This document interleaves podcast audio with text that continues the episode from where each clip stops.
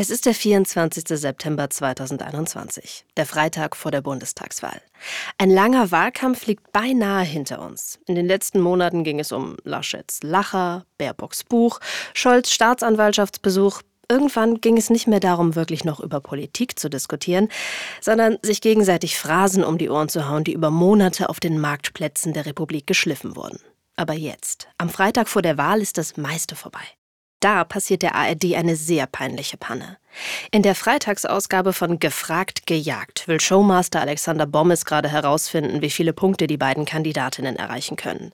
Es hagelt Fragen um Schnittbohnen, Pyramiden und Klassiker des Deutschunterrichts. Ein Mantel. Welches Wort bedeutet Mutterleib und steht übertragen auch für Geborgenheit? Weiter. Welchem Kobold mit rotem Haar lieh Hans Klarin jahrzehntelang sein? In welchem Land wurde 1885 das weltweit erste moderne Hochhaus errichtet? Und dann läuft unten eine Texteinblendung durch. Bundestagswahl Hochrechnung 17.46 Uhr. Union 22,1 Prozent, SPD 22,7 Prozent, AfD 10,5 Prozent. Die Einblendung ist nur ein paar Sekunden zu sehen und trotzdem sofort im Internet. Schließlich ist gefragt gejagt auch eine der erfolgreichsten Sendungen im ersten.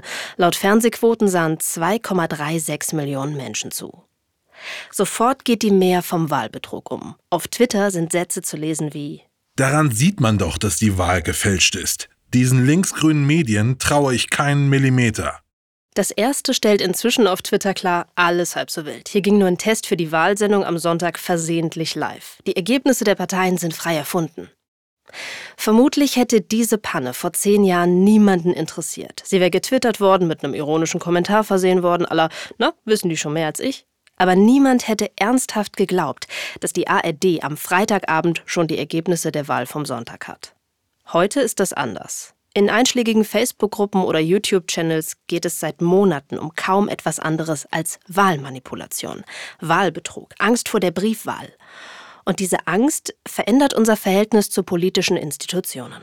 Und da ist, glaube ich, mittlerweile in den vergangenen, ja, auch vielleicht drei, vier Jahren, ähm, zumindest aus meiner Sicht so die Erkenntnis gereift, dass Plattformen nicht der Grund oder der Auslöser sind für Desinformation. Ähm, die gab es auch schon vorher, Desinformation. Die gab es in der Zeitung, die gab es in Büchern, die gab es im Fernsehen. Aber dass wir eben aufgrund der, der riesengroßen Reichweite, der Schnelligkeit, ähm, der, der algorithmischen Verbreitung von Nachrichten, von Informationen, von Content im Netz, dass wir dadurch halt einfach Desinformation auf einem ganz anderen Niveau haben, in, in einem ganz anderen quantitativen und, und qualitativen Umfang. Und damit umzugehen, das ist, glaube ich, eine der, der großen Fragen. Netz aus Lügen. Die globale Macht der Desinformation. Ein Podcast der Bundeszentrale für politische Bildung. Folge 2. Die Briefwahl. Hallo, mein Name ist Ann-Kathrin Büsker und ihr hört Netz aus Lügen. Wichtig, bei uns bauen alle Folgen aufeinander auf. Wenn ihr also die erste Folge noch nicht gehört habt, drückt kurz auf Stopp und hört sie, denn wir machen nahtlos weiter.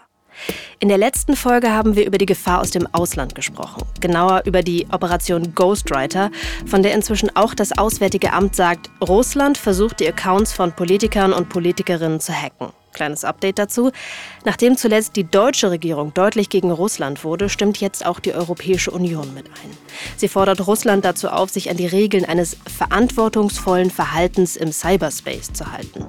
Über weitere Schritte werde nun nachgedacht. Aber so viel zur Desinformation aus dem Ausland. In dieser Folge soll es um Desinformation aus dem Inland gehen. Denn auch ohne Eingriff aus dem Ausland gibt es hier sehr viele Lügen im Netz. Als Beispiel haben wir dafür eine Falschbehauptung herausgesucht, die im Vorfeld der Wahl immer wieder zu hören war.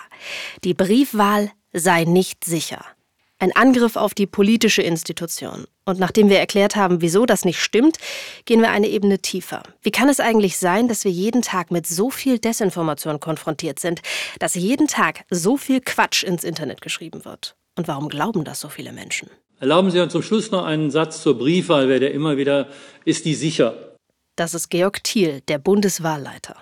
Die Briefwahl gibt es seit 1957 und es hat seit all den Jahren keinen Hinweis auf großflächige Manipulationen gegeben, die auch im entferntesten in den äh, Bereich hineingekommen wären, wo die Wahl nicht sicher und valide abgelaufen wäre. Es ist so, dass die Wahl dass die Urnen für die Briefwahl genauso behandelt werden wie die Urnen für die normale Urnenwahl. Da geht häufig durchs Netz, das würde unterschiedlich behandelt, das wäre nicht transparent. Nein, das ist nicht so.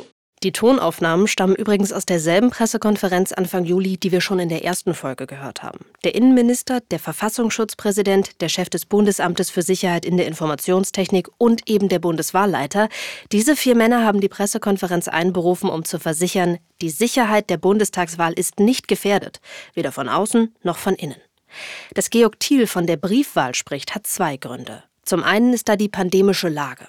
Wir stellen uns selbstverständlich darauf ein, dass angesichts der jetzt wieder neu sich abzeichnenden Pandemielage die Briefwahlbeteiligung steigen wird.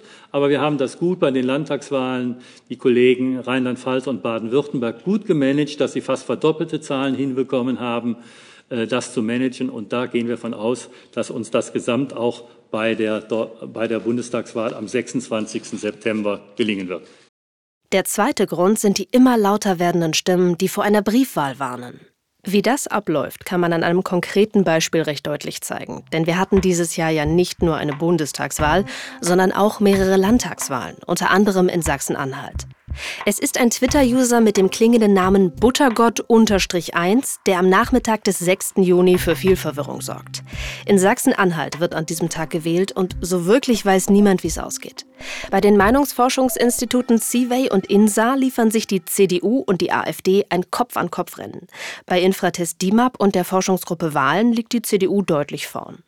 Die AfD hofft in Sachsen-Anhalt stärkste Kraft zu werden. Und dann kommt Buttergott-1. Um 11.47 Uhr twittert der ein Bild aus einem vermeintlichen Wahllokal. Viele Zettel liegen auf dem Tisch, Plexiglasscheiben sind zum Covid-Schutz aufgestellt und darüber schreibt er: Heute als Wahlhelfer in Sachsen-Anhalt. Macht euch keine Sorgen, unser ganzes Team ist darauf vorbereitet, der AfD keine Chance zu lassen und gegebenenfalls die Stimmen zu entwerten. Wählt grün, denn nur so geht Demokratie und Umweltschutz. Der Tweet wird schnell vom ehemaligen AfD-Politiker André Poggenburg geteilt. Die Aufregung unter AfD-Wählerinnen und Wählern ist verständlicherweise groß. Nur das Foto stammt gar nicht aus einem Wahllokal in Magdeburg oder Halle, sondern aus den USA. Aus Washoe County, Nevada. Und der Account Buttergott-1 ist ein Troll. Wurde im Februar 2021 angelegt, inzwischen ist er gesperrt. Die Reaktionen, die der Tweet hervorrufen sollte, sie waren bewusst provoziert.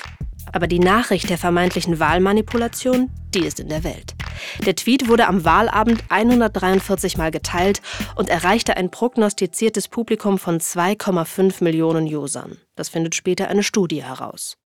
Und auch über diesen Tweet hinaus wird die Legitimität der Wahl von einer lauten Minderheit stark angezweifelt. Die Vorwürfe werden unter anderem von der Partei Die Basis erhoben. Die Partei stammt aus dem Umfeld der Corona-Proteste im Jahr 2020. Mitglieder der Partei fallen immer wieder mit antisemitischen und den Holocaust relativierenden Äußerungen auf. Am 5.7.2021 taucht auf YouTube ein Video auf. Reitschuster hat auch berichtet und es gibt noch ein paar Leute, ähm, meinen, das kann nicht sein, dass diese Wahl, die kurz kurz bevor die Wahl losging, ein Kopf-an-Kopf-Rennen mit der AfD, äh, zwischen AfD und der CDU vorhergesagt hat. Und dann am Ende gewinnt die äh, CDU mit 10 Prozent Vorsprung. Das halten wir für ziemlich ausgeschlossen. Das sagt Rainer Füllmich, Spitzenkandidat der Partei Die Basis für die Landtagswahl in Sachsen-Anhalt. Bei der Bundestagswahl trat er übrigens als Kanzlerkandidat an. Die Partei erreichte bundesweit 1,4 Prozent. Die Basis hat Einspruch gegen die Wahl eingelegt. Wie in anderen Bundesländern auch, kann man in Sachsen-Anhalt bis zu einem halben Jahr nach Bekanntmachung des amtlichen Ergebnisses Einspruch einlegen.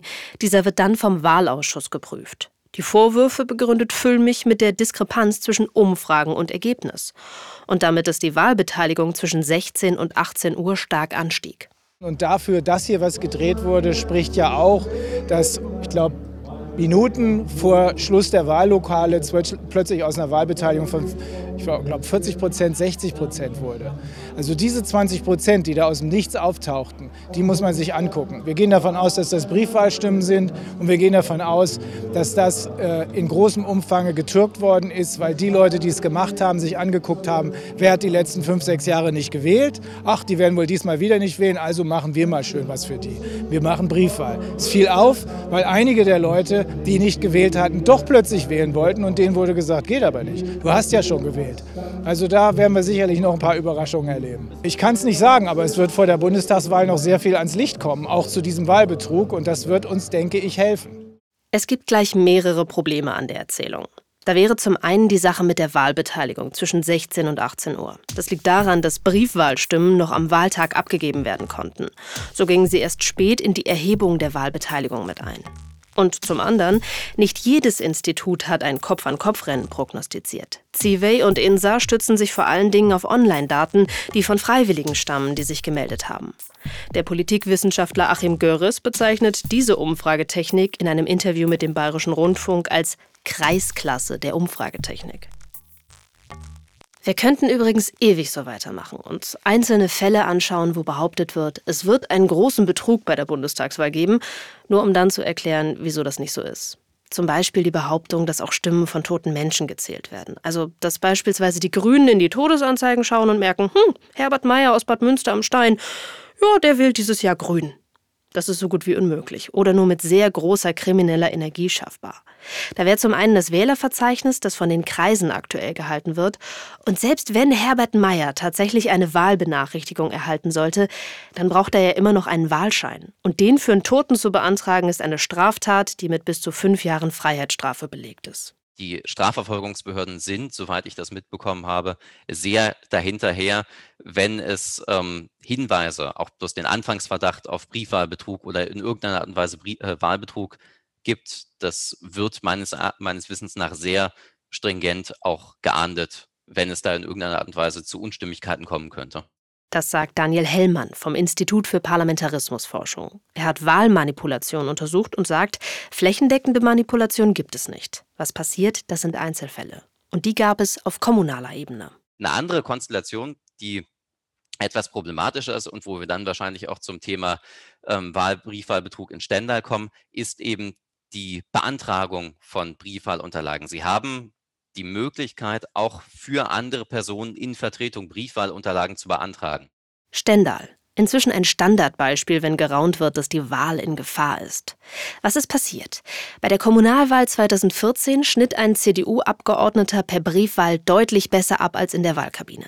Journalistinnen und Journalisten recherchierten und fanden heraus, für den CDU-Mann wurden viel mehr Stimmzettel abgeholt als erlaubt. Normalerweise sind es vier. Das hat eigentlich den Sinn, dass sie für Personen, die aus anderen Gründen, beispielsweise weil sie gerade zum Arbeiten irgendwo anders sind oder ähm, ja, weil sie, weil sie krank und gebrechlich sind, nicht selbst die Briefwahlunterlagen beantragen können, dass sie das für andere mitmachen können. Das ist eigentlich begrenzt auf vier Personen, für die sie das machen können. In Stendal waren es 70 und auch nur auf eine der Bevollmächtigten. Insgesamt wurde der Abgeordnete für Wahlfälschung in 300 Fällen zu zwei Jahren und sechs Monaten Haft verurteilt. Ähnliches passierte übrigens auch bei der Kommunalwahl in Niedersachsen. 2016 haben vier Politiker der Linkspartei in Quakenbrück in einem Stadtteil mit hohem Migrationsanteil Wahlberechtigte zu Hause besucht. Für diese Menschen wurden dann Briefwahlunterlagen angefordert. Die Stimmzettel wurden dann teils durch die Politiker ausgefüllt und unterschrieben. In anderen Fällen füllten die Wähler die Wahlzettel zwar selbst aus, wurden aber aber in der Stimmabgabe beeinflusst. Der Betrug ist aufgeflogen, die Kandidaten und Kandidatinnen zu einer Freiheitsstrafe verurteilt. Im Rahmen der Ermittlungen wurde dann auch gegen eine Politikerin der FDP Anklage erhoben. Ihr fragt euch jetzt bestimmt, wie passt das jetzt zusammen? Erst erzählen wir, dass es keine systematische Wahlmanipulation gibt und liefern dann die Gegenbeispiele gleich mit. Wer sagt mir, dass bei der Bundestagswahl nicht auch massenhaft Stimmen falsch abgegeben wurden? Die Antwort liegt im Wahlrecht und in der Größe der Wahl. Spielen wir das doch mal durch. Wie viele Stimmen brauche ich, um die Kommunalwahl in Quakenbrück zu meinen Gunsten zu entscheiden? Die Stadt hat rund 12.000 Einwohnerinnen und Einwohner. Wahlberechtigt sind rund 10.000 und bei einer Wahlbeteiligung von 50 Prozent sind es eben 5.000 Stimmen, die abgegeben werden. Wenn ich meine Partei 5 Prozent besser abschneiden lassen will, brauche ich nur 250 Stimmen. Und weil bei der Kommunalwahl Kumulieren und Panaschieren erlaubt ist, kann ich sogar auf einem Wahlzettel mehrere Stimmen an eine Person geben. Dann kann das für einzelne Kandidatinnen und Kandidaten schon verlockend sein. Aber 250 Stimmen, die bekommt man eben nicht so einfach. Man braucht Mitwissende, Komplizinnen und Komplizen. Und je mehr Leute beteiligt sind, desto größer ist die Chance, dass Leute plappern. Ganz davon abgesehen, dass Medien misstrauisch werden, wenn ein Hinterbänkler wie der CDU-Mann in Stendal plötzlich erstaunlich gut bei der Wahl abschneidet. Oder eine Partei wie die Linke die Zahl ihrer Mandate plötzlich verdoppelt, wie in Quakenbrück.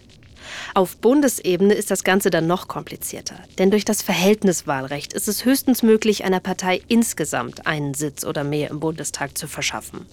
Würde ich versuchen wollen, die Wahl in ganz Deutschland zu manipulieren, bräuchte ich Mitwissende in beinahe jedem Wahlkreis. Kurz eine Verschwörung in einer Größenordnung, gegen die selbst die Amerikaner haben die Mondlandung gefaked, mickrig wirkt. Wir sind jetzt hier in dieser Folge in einer Situation, in der sich Fact-Checkerinnen und Fact-Checker oft befinden.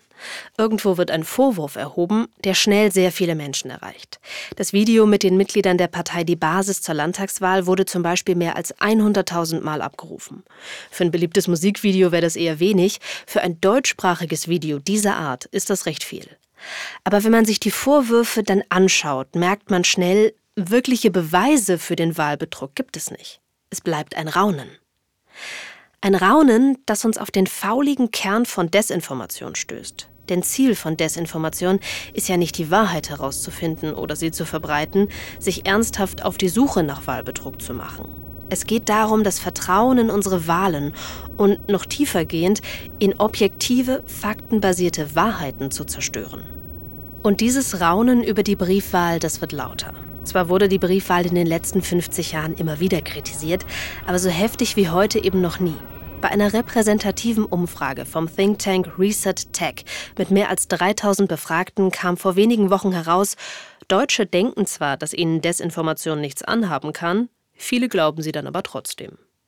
Zum Beispiel glauben 28 Prozent der Befragten die völlig erfundene Behauptung, dass die Grünen das Autofahren verbieten wollen was ebenfalls 23 Prozent der Befragten glauben, Briefwahl ist besonders anfällig für Manipulation. Wieso glauben das so viele Leute? Gucken wir mal eine Ebene tiefer. Es gibt so typische Themen der Desinformation, sagen wir immer, die sehr beliebt sind, sozusagen, wozu Falschmeldungen verbreitet werden. Das sind so Sachen wie Klimawandel, Migration oder auch ähm, Migration und Einwanderung und aber auch Gesundheit schon immer, schon vor Corona und aber auch ähm, Sachen, die behauptet werden, so Zitate, die angeblich irgendwelche bekannten Persönlichkeiten, sei es PolitikerInnen oder SportlerInnen oder sonst wer, behauptet haben. Das ist Uschi Jonas vom Fact-Checking-Portal Korrektiv. Wenn eine Berufsgruppe weiß, welche Lügen im Netz verbreitet werden, dann sind es Fact-Checkerinnen und Fact-Checker.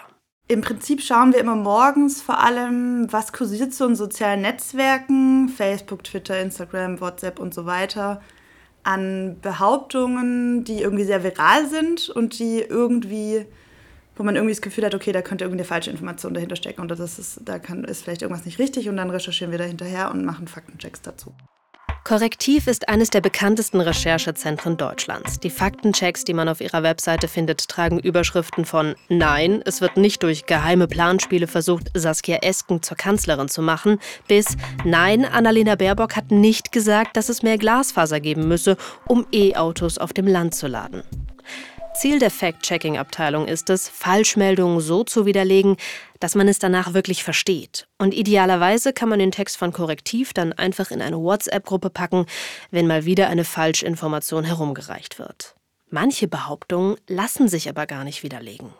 Es kommt im Zweifel so ein bisschen drauf an, ähm, was für eine Art von Behauptung das ist, weil manche Behauptungen gehen ja schon so ein bisschen, unterscheiden so ein bisschen zwischen Falschinformation und Verschwörungstheorien dann auch im Zweifel.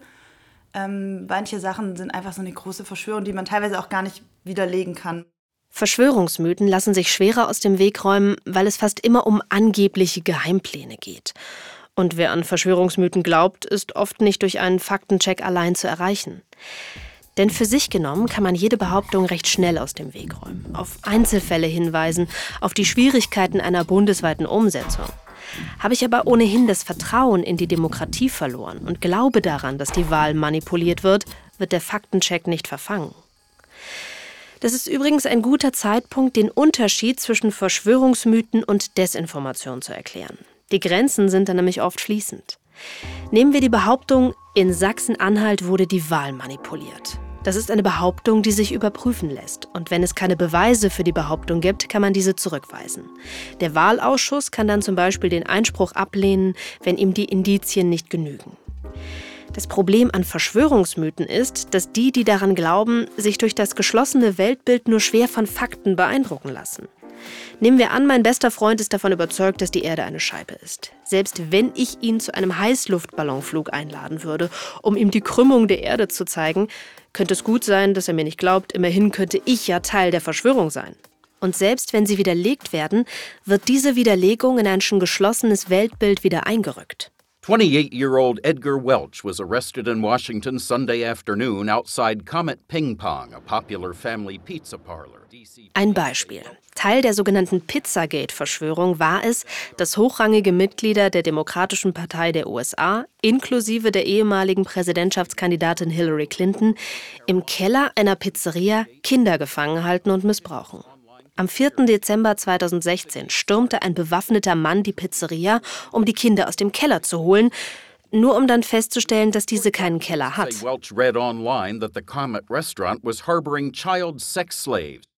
Denen, die an Pizzagate glauben, war das aber egal. Für die Gläubigen war der Sturm Teil einer Vertuschungskampagne.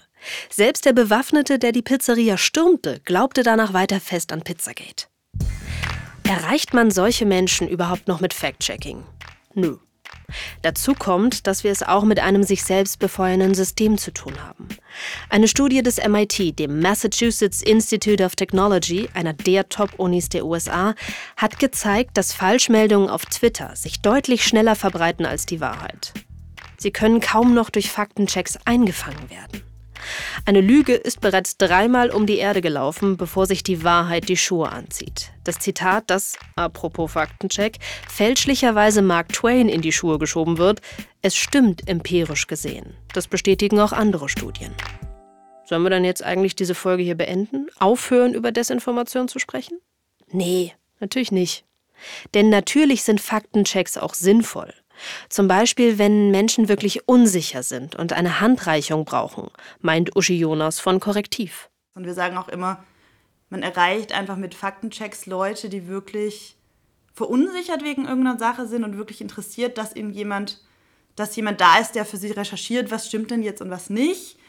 Und das sind dann auch Leute, die uns rückmelden, boah, danke, okay, jetzt weiß ich Bescheid. Ähm, das hat mir total geholfen, ich war mir einfach unsicher. Und nicht nur für diese Menschen ist Fact-Checking wichtig. Es kann auch Menschen helfen, die tagtäglich mit Verschwörungsgläubigen zu tun haben. Kann Argumentationsmunition im Kampf um Fakten sein. Allein deshalb lohnt es sich schon, Dinge so aufzuschreiben, wie sie wirklich sind und nicht so, wie sie manche fühlen. Trotzdem denken rund 20 Prozent der Deutschen, wenn man der Reset-Tech-Studie folgt, dass die Wahl gefährdet sei. Ein Erklärungsversuch, wieso Faktenchecks oft nicht verfangen, wieso die Sorgen um Wahlmanipulation trotzdem geteilt werden, ist, sich anzuschauen, in welchem Kontext solche Desinformation stattfindet. Denn in den seltensten Fällen wandert eine Lüge von einem Lager in das andere. Fans der Grünen werden eher weniger an Falschmeldungen über angeblich geplante Verbote glauben, weil sie sich tendenziell mehr mit den Inhalten und Forderungen der Partei auseinandergesetzt haben. Desinformation wird aber auch dort geteilt, wo Menschen ohnehin schon Vorurteile haben, die dann durch Falschmeldungen bestätigt werden. Hier spielen Dienste wie Telegram und WhatsApp natürlich eine enorme Rolle. Beispiel. Die fünf größten Kanäle auf Telegram in Deutschland stammen aus dem Lager der Corona-Protestbewegung und Verschwörungstheoretiker. In kürzester Zeit konnten hier enorme Reichweiten aufgebaut werden. Kanäle, die von bis zu 180.000 Menschen abonniert werden. Und in diesen Kanälen wird inzwischen nicht nur Content geteilt, der mit Corona zu tun hat, sondern eben auch andere Desinformationen. Gezielte Falschinformationen, die schaden sollen. Da werden schon so Räume geschaffen, die da irgendwie weiter für genutzt werden. Vielleicht ein gutes Beispiel ist vielleicht tatsächlich die Querdenkenbewegung auch. Ähm, von der Seite ja auch so ein paar schillernde Persönlichkeiten existieren, die sehr viel Desinfo zu Corona irgendwie verbreitet haben, die dann auch angefangen haben, jetzt bei den Hochwassern quasi ähm, Desinformation zu verbreiten. Wovon Uschi Jonas hier spricht, hat es sogar in die internationale Presse geschafft. Der Guardian oder die Nachrichtenagentur Associated Press berichteten darüber, wie die Protestbewegung Querdenken sich die Hochwassersituation in Westdeutschland zunutze machte. Auf den einschlägigen Telegram-Kanälen wurde zum Beispiel behauptet, dass die Rettungskräfte absichtlich abgezogen und behindert würden. Und diese Lüge erscheint in einem Umfeld, das ohnehin schon voller Falschmeldungen zu Corona-Impfungen und Beschlüssen ist. Das ist eine gute Stelle, um über ein Phänomen aus der Psychologie zu sprechen. Es erklärt uns, warum es manchmal so schwer ist, mit Faktenchecks gegen Desinformation anzukommen. Cognitive Bias, kognitive Verzerrung heißt es. Wir glauben, unser Denken wäre rational, dabei ist es das gar nicht. Zum Beispiel wäre da der Confirmation Bias, die Bestätigungsverzerrung, die seit den 60er Jahren erforscht wird. Unser Gehirn glaubt nämlich viel eher die Dinge, die unserem bisherigen Weltbild entsprechen. Ein Beispiel vom Bundestagswahlabend. Auf Twitter ärgerte sich ein User, dass die AfD im Wahlkreis Würzburg zwar 6,6 Prozent der Zweitstimmen erhalten habe, aber keine einzige Erststimme. Er sprach von Wahlbetrug. Eine schnelle Recherche hätte ergeben, dass wegen eines Formfehlers die AfD keinen Spitzenkandidaten für den Wahlkreis aufgestellt hatte. Aber wer ohnehin glaubt, dass ein Wahlbetrug stattfinden wird, der sucht nach den kleinsten Indizien. Auch Wählerinnen und Wähler aus dem grünen Milieu sind nicht vor der Bestätigungsverzerrung gefeit. Als im Sommer 2021 das Hochwasser Teile NRWs und Rheinland-Pfalz wegspülte, ging ein Foto durchs Netz klassische Falschinformation. Ein in der Flut versunkener BMW hatte auf der Rückseite den Aufkleber Fuck you Greta. Das Foto wurde zehntausende Male geliked, war aber eine Fotomontage. Auch hier ist der Confirmation Bias am Werk. Wir glauben das, was wir glauben wollen. Okay, wir haben uns angesehen, warum es für die Befürchtungen zur Briefwahl keine konkreten Belege gibt. Und dass Fact-Checking-Plattformen aber nicht bei allen Menschen durchdringen, wenn sie sagen, hey, das ist aber falsch. Schicht für Schicht haben wir uns zum Kern des Problems vorgearbeitet. Bei Desinformation geht es ganz oft um unsere Gesellschaft, um die Sorgen, Nöte und Ängste, die wir gerade haben. Und diese werden mit Hilfe von Technik weiter vergrößert und gefüttert.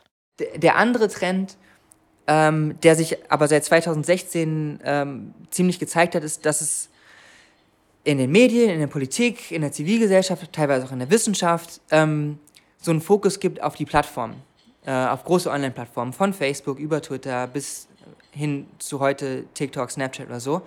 Und eben gefragt wurde, was spielen die für eine Rolle? Und überlegt wurde, sind das jetzt wirklich die, die, die Desinformation schleudern und die sind schuld an allem? Das ist Julian Jaosch von der Stiftung Neue Verantwortung. Den haben wir ganz am Anfang schon mal gehört. Die Stiftung ist ein Think Tank äh, für die Gesellschaft im äh, technologischen Wandel. Das heißt, wir behandeln äh, ganz unterschiedliche Themen, die alle irgendwie mit Digitalisierung, äh, mit technologischem Wandel zu tun haben, zum Beispiel Cybersicherheit, ähm, künstliche Intelligenz in der Außenpolitik und eben auch zum Beispiel Desinformation und äh, wie wir mit Plattformen umgehen.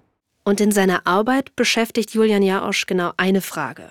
Welche Wechselwirkungen gibt es zwischen uns, also der Gesellschaft, und der Technik? Und da ist, glaube ich, mittlerweile in den vergangenen, ja, auch vielleicht drei, vier Jahren, ähm, zumindest aus meiner Sicht, so die Erkenntnis gereift, dass Plattformen nicht der Grund oder der Auslöser sind für Desinformation. Ähm, die gab es auch schon vorher, Desinformation. Die gab es in der Zeitung, die gab es in Büchern, die gab es im Fernsehen aber dass wir eben aufgrund der, der riesengroßen Reichweite, der Schnelligkeit, ähm, der, der algorithmischen Verbreitung von Nachrichten, von Informationen, von Content im Netz, dass wir dadurch halt einfach Desinformation auf einem ganz anderen Niveau haben, in, in einem ganz anderen quantitativen und, und qualitativen Umfang.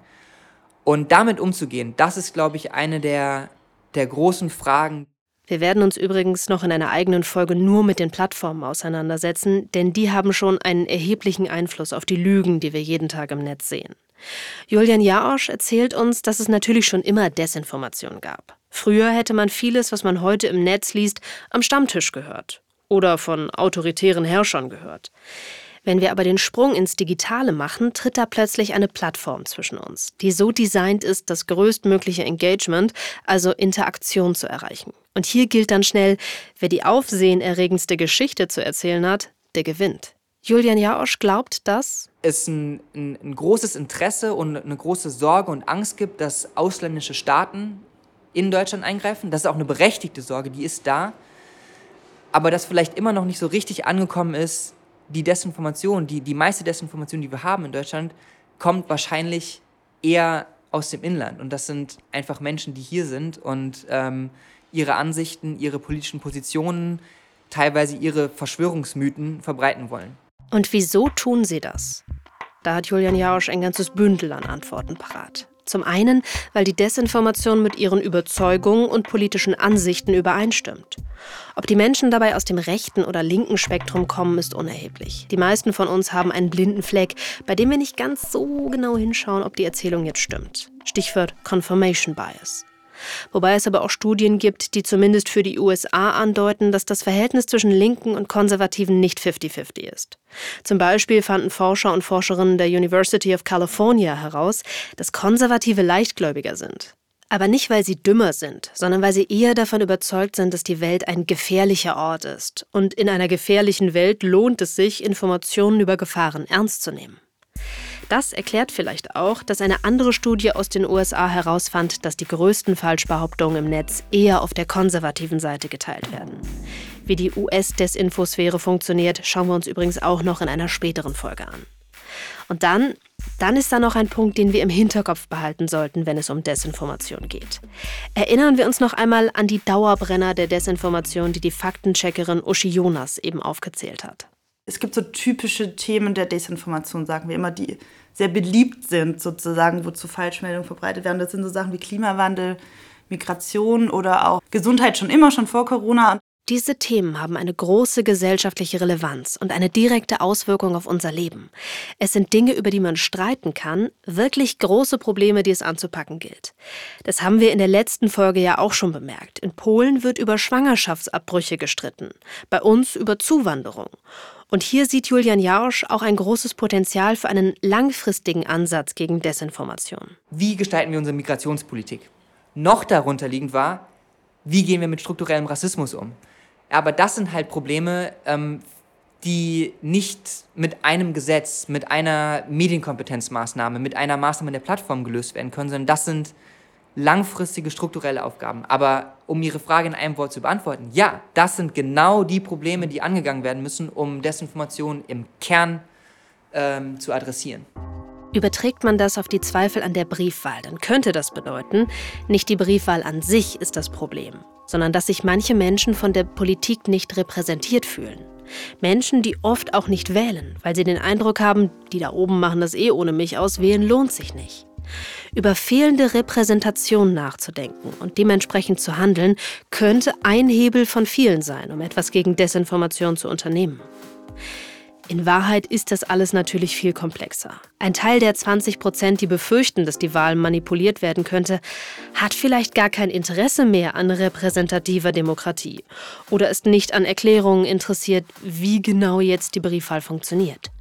Studien wie die Mitte-Studie oder die Leipziger Autoritarismus-Studie zeigen immer wieder, dass eine signifikante Gruppe nicht mehr an die Legitimität der Demokratie glaubt. Und diese Akteure verbreiten auch im eigenen Interesse Desinformation zur Briefwahl. Als wir diese Folge hier schreiben, gibt es übrigens ein kleines Beben in der deutschen Desinformationslandschaft. Denn eine der größten Quellen für Desinformation, der YouTube-Kanal RT Deutsch des russischen Staatssenders Russia Today, wird von YouTube gesperrt. RT Deutsch hatte mehr als 600.000 Abonnentinnen und Abonnenten. Die Videos wurden insgesamt mehr als 500 Millionen Mal geklickt. Der Kanal ist Teil einer großflächigen Sperrung. YouTube will alle Videos, die Falschinformationen zur Corona-Impfung beinhalten, von der Plattform haben. Aber auch im Bereich Wahlmanipulation war RT Deutsch sehr aktiv. Die Gefragt-Gejagt-Geschichte war dort zum Beispiel auch zu lesen. Der Text ist ein typischer RT-Text. Faktisch nicht falsch, aber in seiner Tonalität und Kontext dann doch maximal verzerrend. Ja, ich denke mit Abstand das bedeutendste Medium ist RT.de. Ähm, hier beobachte ich seit Jahren äh, rasant steigende Nutzerzahlen. Äh, mittlerweile haben sie auf den wichtigsten Social-Media-Plattformen wie Facebook, YouTube und Twitter mehr als 1,2 Millionen Nutzer.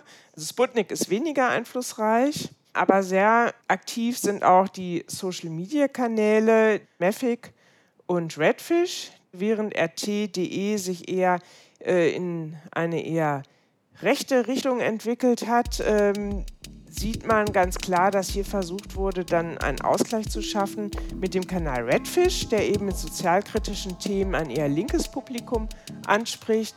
Aber um all das geht es in der nächsten Folge. Denn dann schauen wir nach Osteuropa. Wir sehen uns Russlands Medienstrategie an, besuchen die Ukraine und lernen, wie Desinformation vor dem Internetzeitalter ausgesehen hat. Diese Folge wurde geschrieben von Christian Alt. Redaktion Bundeszentrale für politische Bildung Marion Bacher. Audioproduktion Simone Hundrieser und Sebastian Dressel. Fact-Checking Caroline Schwarz. Produktionshilfe Lena Kohlwies. Vielen Dank an die Landeszentrale für politische Bildung Sachsen-Anhalt. Sie hat Daniel Hellmann interviewt. Netz aus Lügen, die globale Macht der Desinformation, ist ein Podcast der Bundeszentrale für politische Bildung. Produziert von Kugel und Niere. Ich bin Ann-Kathrin Büsker und wenn ihr Feedback zu dieser Folge habt, schreibt uns doch unter podcast.bpb.de. Bis zum nächsten Mal.